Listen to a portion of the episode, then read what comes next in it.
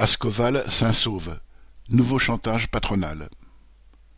Le groupe Sarstal, propriété de l'acierie Ascoval, employant deux cent soixante-dix salariés à Saint-Sauve, près de Valenciennes dans le Nord, avait annoncé son intention de délocaliser temporairement quarante pour cent de sa production en Allemagne.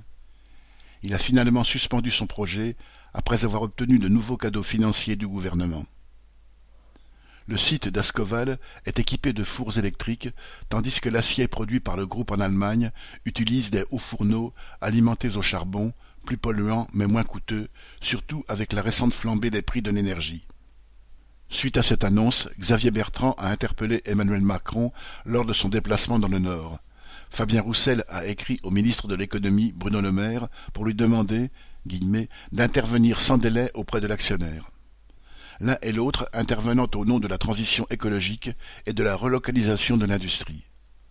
Des tractations ont alors eu lieu entre la direction de Sarstal et le cabinet d'Agnès Pannier-Runacher, la ministre chargée de l'industrie. Il en est sorti un nouveau contrat avec EDF sur les prix de l'électricité.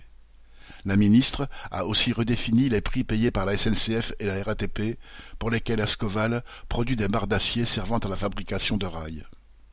Le chantage de Sarstal a donc payé et le budget de l'État va servir à réduire les coûts de production de l'acierie et à augmenter son chiffre d'affaires.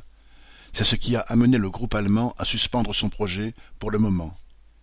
Il y a quatre mois, il avait déjà exigé que la communauté d'agglomération Valenciennes Métropole annule 7,2 millions de dettes, ainsi que les dettes d'Ascoval envers la région et l'État, soit au total 67 millions d'euros. En fait, depuis dix ans, le site d'Ascoval, qui appartenait initialement à Valourec, passe d'un repreneur à un autre, chacun pratiquant le même type de chantage. À chaque fois, des aides publiques sont débloquées en échange de promesses de maintenir l'emploi.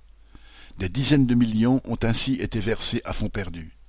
Pour les travailleurs, à chaque fois, cela se termine de la même façon, avec la menace d'une fermeture totale.